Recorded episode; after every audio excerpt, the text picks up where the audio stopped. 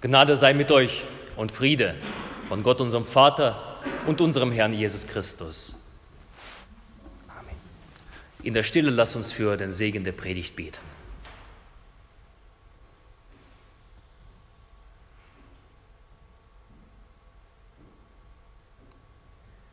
Herr, dein Wort ist meines Fußes Leuchte und ein Licht auf meinem Wege. Amen. Liebe Gemeinde, ich habe den Eindruck, dass in den letzten Wochen, obwohl wir oder obwohl ich das gar nicht geplant habe, uns in einer Predigtreihe befinden. Immer wenn wir eine Predigtreihe geplant haben, dann ist es immer irgendwas dazwischen gekommen. Die musste ausfallen. Aber wenn wir sie nicht planen, dann kommt eine Predigtreihe ohne, wie gesagt, ohne unser Hinzutun, wenn wir uns an die Ordnung halten, an die Leseordnung, die unsere Kirche vorgibt. Es ist was Wunderbares und zeigt uns auf diese Weise, ja, der Herr wirkt durch seinen Geist, nicht durch unsere Kraft. Halleluja. Eine Predigtreihe, in der es um Gottesdienst geht, um die Versammlung. Was bedeutet Gottesdienst? Wie ist es zu feiern? Vor drei Wochen haben wir angeschaut, wen wir im Gottesdienst anbeten. Das Lamm. Das Lamm Gottes, Jesus Christus. Das beten wir an. Wer es nach, nachhören möchte, wer nicht im Gottesdienst da sein konnte, Soundcloud im Internet, kannst du gerne nachhören. Letzte, Fra äh, letzte Woche sprachen wir über die Wichtigkeit und die Notwendigkeit der christlichen Versammlung. Das Dranbleiben an dem Weinstock. Das Dranbleiben an dem Leib Christi, an der Kirche Jesu. Das Dranbleiben an dem Tisch Gottes, dort versammelt die Notwendigkeit und Wichtigkeit, das ist uns letzte Woche bewusst geworden. Und heute gehen wir ein Stückchen weiter und mal schauen, ob wir mit heute einen Punkt setzen bei dieser Predigtreihe oder ob das tatsächlich nächsten Sonntag weitergeht. Ich kenne den Text noch nicht, deswegen lasst euch überraschen. Wir gehen heute weiter und schauen detailliert, was es bedeutet, Gottesdienst zu feiern. Dazu lädt uns der heutige Predigtext ein, etwas länger aus dem zweiten Chronikbuch, Kapitel 5. Dort lesen wir, da versammelte Salomo alle Ältesten Israels, alle Häupter der Stämme und die Fürsten der Sippen Israels in Jerusalem, damit sie die Lade des Herrn hinaufbrächten aus der Stadt Davids, das ist Zion. Und es versammelt sich bei dem König alle Männer Israels zum Fest, das im siebten Monat ist. Und es kamen alle Ältesten Israels und die Leviten hoben die Lade auf und brachten sie hinauf samt der Stiftshütte und allem heiligen Gerät, das in der Stiftshütte war. Es brachten sie hinauf die Priester und Leviten. Aber der König Salomo und die ganze Gemeinde Israel, die bei ihm vor der Lade versammelt war, opferten Schafe und Rinder, so viel, dass es niemand zählen noch berechnen konnte. So brachten die Priester die Lade des Bundes des Herrn an ihre Stätte, in den innersten Raum des Hauses, in das Allerheiligste, unter die Flügel der Cherubim. Dass die Cherubim ihre Flügel ausbreiteten über der Stätte der Lade. Und die Cherubim bedeckten die Lade und ihre Stangen von oben her. Die Stangen aber waren so lang, dass man ihre Enden vor dem Allerheiligsten sah. Aber von außen sah man sie nicht. Und sie war dort bis auf diesen Tag. Und es war nichts in der Lade außer den zwei Tafeln, die Mose am Horeb hineingelegt hatte, die Tafeln des Bundes, das, den der Herr mit Israel geschlossen hatte, als sie aus Ägypten zogen. Und die Priester gingen heraus aus dem Heiligtum, denn alle Priester, die sich eingefunden hatten, hatten sich geheiligt, ohne dass man auf die Abteilungen geachtet hätte. Und alle Leviten, die Sänger waren, nämlich Asaph, Heman und Jedutun und ihre Söhne und Brüder, angetan mit feiner Leinwand, standen östlich von dem Altar mit Zimbeln, Psaltern und Harfen und bei ihnen 120 Priester, die mit Trompeten bliesen. Und es war, als wäre es einer, der trompetete und sänge, als hörte man eine Stimme loben und danken dem Herrn. Und als sich die Stimme der Trompeten, Zimbeln und Seitenspiele erhob und man den Herrn lobte, er ist gütig und seine Barmherzigkeit währet ewig, da wurde das Haus erfüllt mit einer Wolke als das Haus des Herrn, so dass die Priester nicht zum Dienst hinzutreten konnten wegen der Wolke, denn die Herrlichkeit des Herrn erfüllte das Haus Gottes. Der Herr segne an uns sein heiliges Wort. Was für ein Gottesdienst. Unser Text erzählt eine Geschichte zu Ende. Diese Geschichte begann damit, dass König David Gott versprochen hat, ein würdiges Haus zu bauen, statt der tragbaren Stiftshütte. Die Stiftshütte war wie ein Zelt. Man, die Israeliten trugen es durch die Wüste 40 Jahre lang, begleitete die Stiftshütte die Israeliten und die Stiftshütte war ein Zeichen dessen, dass Gott unter seinem Volk wohnte. Gott begegnete seinem Volk in dieser Stiftshütte. Und nun geht die Geschichte zu Ende. David versprach Gott ein Haus zu bauen, doch Gott sagte, du hast viel zu viel Gewalt an deinen Händen. Dein Sohn wird mein Haus bauen. Salomo, der Sohn Davids, erfüllt das. Er baut einen prächtigen Tempel in der Stadt Jerusalem. Und hier stehen wir am Ende der Bauphase, an der Weihe, an der Tempelweihe. Das Haus ist fertig. Es muss noch geweiht werden. Ein Gottesdienst. Ein Gottesdienst, den man feiert, ein herausragender Gottesdienst, der seinesgleichen damals suchte. Doch meine Behauptung heute früh, meine These, hier heute früh in unserer Gemeinde Rotenkirchen werden es grün, wie auch jeden Sonntag feiern wir einen Gottesdienst, der dem Salomo und seiner Gemeinde damals in nichts nahesteht. Und ich behaupte sogar, dass wir jeden Sonntag einen Gottesdienst feiern, der den Gottesdienst von damals bei weitem übertrifft. Meine Behauptung möchte ich an drei Personen, äh, an drei Punkten untermauern. Wir schauen uns drei Punkte an. Wir schauen uns das Personal an. Wir nähern uns dem heiligen Ort und wir suchen danach, was es mit der Gegenwart Gottes auf sich hat, wie es sich dort verhält. Damals und auch heute. Zunächst der erste Punkt, das Personal. Hier ist die Rede von der gesamten versammelten Gemeinde. Die Ältesten Israels versammeln sich. Alle Häupter und Stämme versammeln sich. Die Fürsten der Sippen versammeln sich. Alle sind versammelt in Jerusalem, um diesen Gottesdienst zu feiern. Von Anbeginn an für die Gläubigen, auch von dem Judentum her, ist die Versammlung ein wichtiger Punkt. Die Gemeinde versammelt sich. Sie begeht diesen besonderen Gottesdienst und ganz vorn mit dabei König Salomo und Priester, die den Dienst am Altar tun. 120 am Stück, also ordentlich. Sie bringen die Bundeslade in das Allerheiligste das Heil, Allerheiligste bringen sie in das Allerheiligste des Tempels. Sie bringen die Bundeslade, also der, dieser Ort, wo Gott gesagt hat, ich möchte drüber thronen, in einen abgesonderten Raum. Darauf werden wir noch zu sprechen kommen in der Predigt. Die Priester, ausgesonderte Menschen,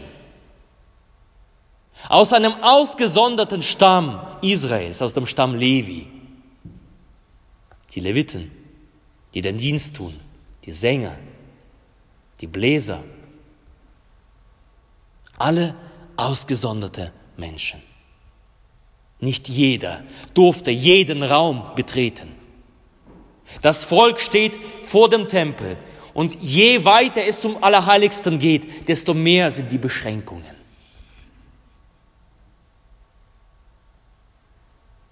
Die Priester, die Menschen, die sich dem Allerheiligsten nahen, sie reinigen sich, sie heiligen sich. Ein strenges Ritual, strenge Zugangsbedingungen, enge Vorschriften, Begrenzung auf begrenzte Menschen, bestimmte Menschen. Und jetzt machen wir einen Sprung von Jerusalem ins Vogtland. Auch hier ist das Volk Gottes versammelt. Blick dich um, schau dich um. Du kannst dich wirklich umschauen und musst nicht unbedingt den anderen anfassen, anrühren, aber du kannst dich umschauen. Schaut euch mal um. Guckt mal hinter, guckt mal nach rechts zu eurem Nachbarn, nach links, hinter, vor. Seht ihr was? Seht ihr was? Was seht ihr? Ich sehe Priester, Fürsten und Könige. Ich sehe Priester, Fürsten und Könige. In diesem Raum sind Priester, Fürsten und Könige versammelt. Und wir alle nahen uns der Gegenwart Gottes. Wir nahen uns dem Allerheiligsten. Wir sind alle Priester, Fürsten und Könige durch die Taufe, die Kinder Gottes, eingesetzt als seine Erben, durch die Taufe zu Priestern, Fürsten und Königen erklärt. Durch die Taufe gehören wir dem königlichen Geschlecht an. Wir treten hinzu. Wir sind ausgesondert durch die Taufe. Titus 3, Gott machte uns selig, nicht um unsere Werke der Gerechtigkeit willen, die wir getan hatten. Also wir müssen uns nicht irgendwie besonders waschen. Ich hoffe, du hast dich zu Hause gewaschen. Du, bist, du hältst dich an die Hygienevorschriften.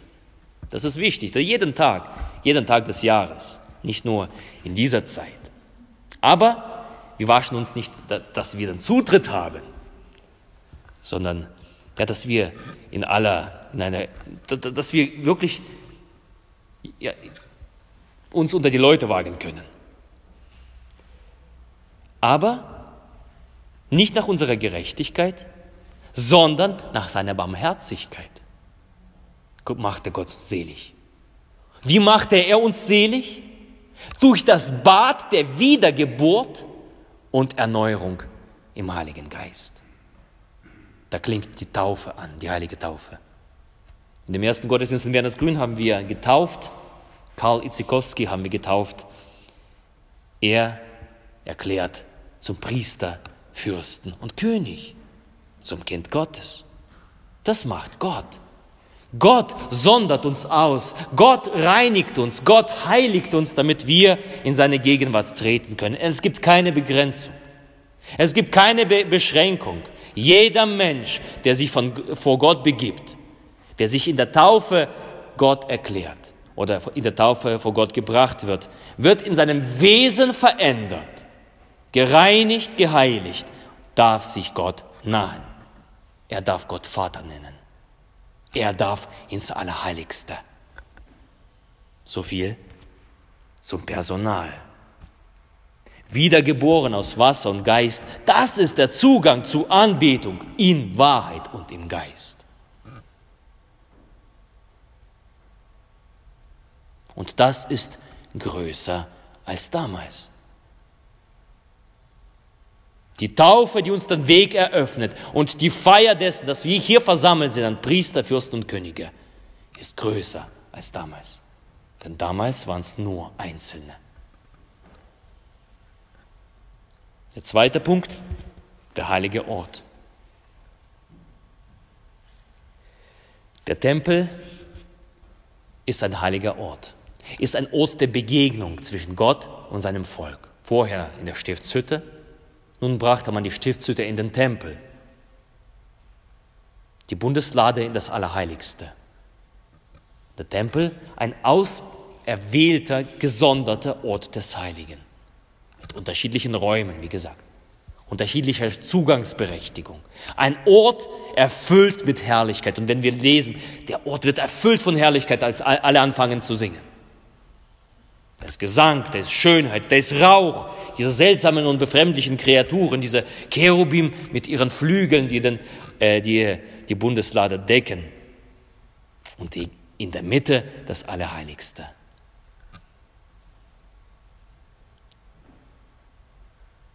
Ich weiß es nicht, aber ich könnte mir vorstellen, dass der Tempel der schönste Ort des, der Welt gewesen war. Wunderbar hergerichtet.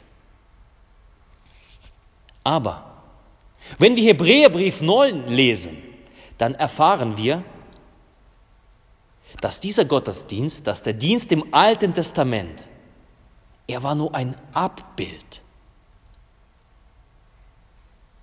Er war nur eine kleine Kopie, ein Abbild des vollkommenen Gottesdienstes im Himmel. Im Himmel wird von Ewigkeit zu Ewigkeit Gott gelobt. Da wird Gottesdienst gefeiert. Da wird Gottesdienst gefeiert, der alle Maßstäbe sprengt. Und der Gottesdienst im Tempel, er war ein Abbild dessen, was in der unsichtbaren Welt geschieht. Hebräer 9 sagt, das Heiligtum wurde mit Menschenhänden gemacht. Es war prächtig, es war schön, aber dennoch nicht vollkommen. Das Opfer, was dort gebracht worden ist, war nicht vollkommen. Und jetzt springen wir wieder von Jerusalem ins Vogtland. Ich denke, unsere Kirchen weltweit, auch die schönsten Kirchen, die gebaut worden sind, ich kann mir nicht vorstellen, dass, sie, dass irgendeine Kirche schöner ist als dieser Tempel damals. Kann ich mir nicht vorstellen. Steht die nicht in der Bibel. Äh, ich habe dafür äh, keine, keinen Beweis, aber es ist meine Vorstellung. Aber der Gottesdienst in einer Kirche heute ist größer als damals. Warum? Seit Jesus, seit Jesu Tod, seitdem der Vorhang zerrissen worden ist, seit seiner Auferstehung, wenn wir den Gottesdienst feiern, bilden wir nicht irgendetwas ab, was im Himmel stattfindet, sondern wir sind beteiligt daran, was im Himmel stattfindet.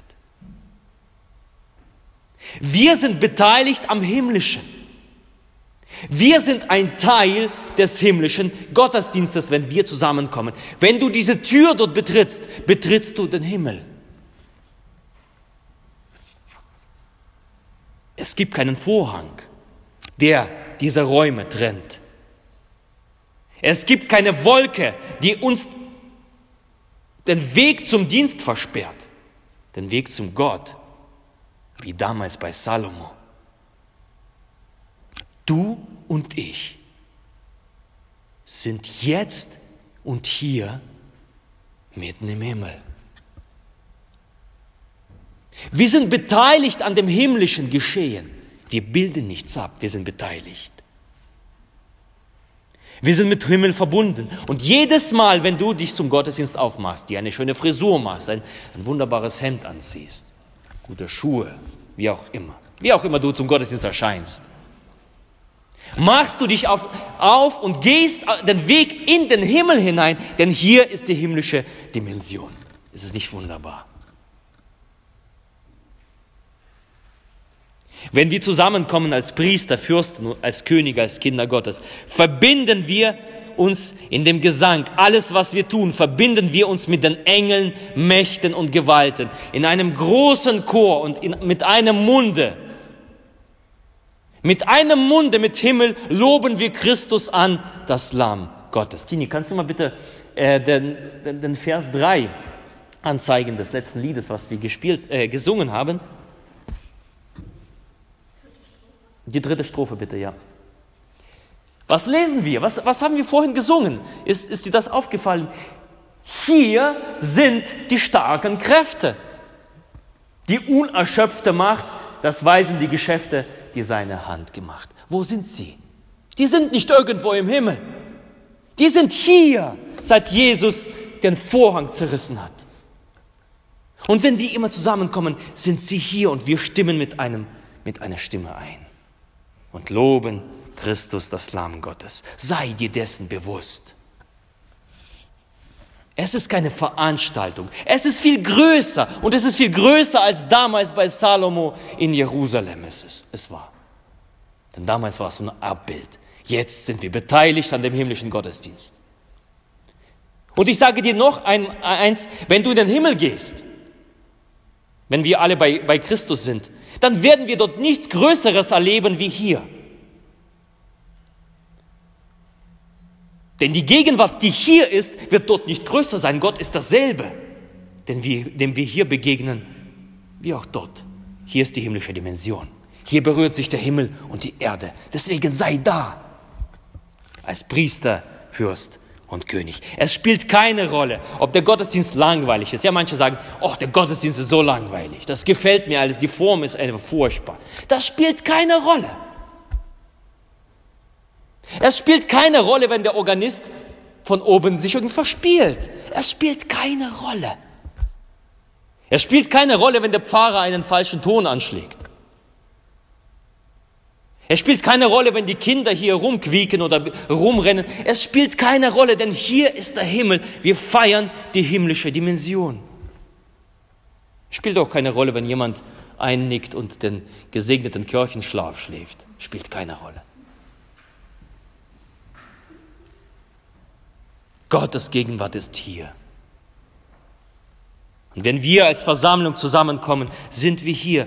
Ist uns das bewusst? Und wenn es uns das bewusst ist, welche Kraft schöpfen wir daraus? Wir sind im Himmel. Ich mache mich auf jeden Sonntag in den Himmel.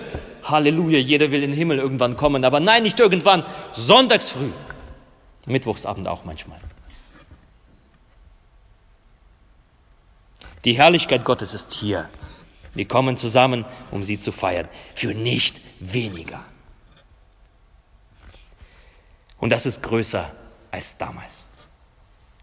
Und der dritte Punkt, die Gegenwart Gottes. Die Gegenwart Gottes. Im alten Jerusalem war das so, dass die Bundeslade die Gegenwart Gottes repräsentierte. Der Tempel ohne die Bundeslade war nur eine halbe Miete.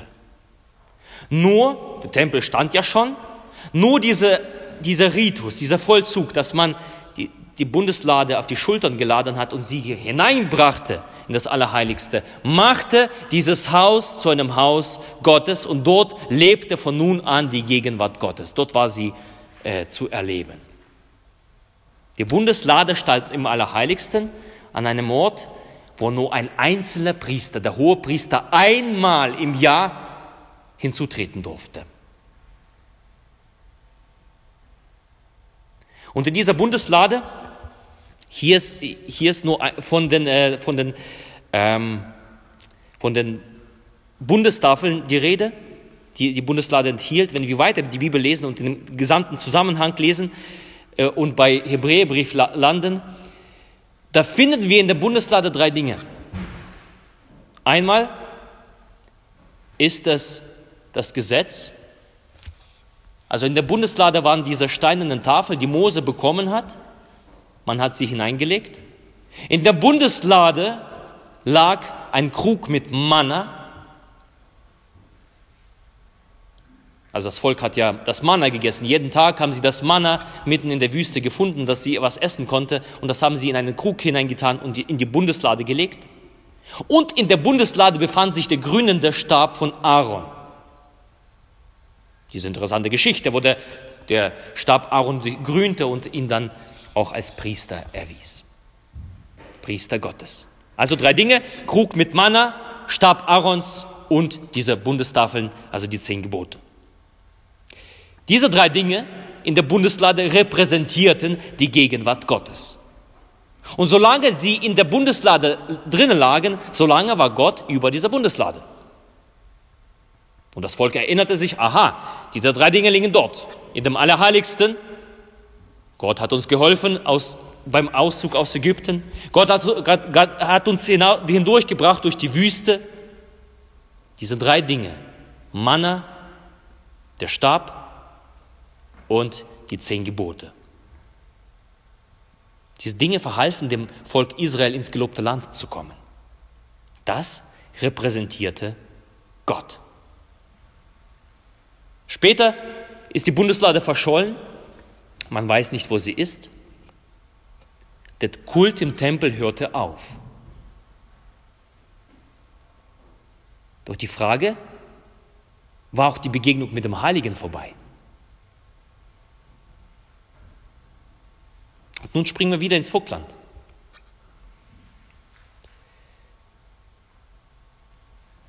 Ich behaupte, dass wir hier eine Bundeslade haben.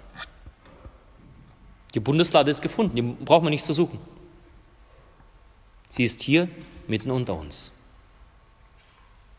Du kannst sie gerne nochmal umschauen, ob du eine entdeckst.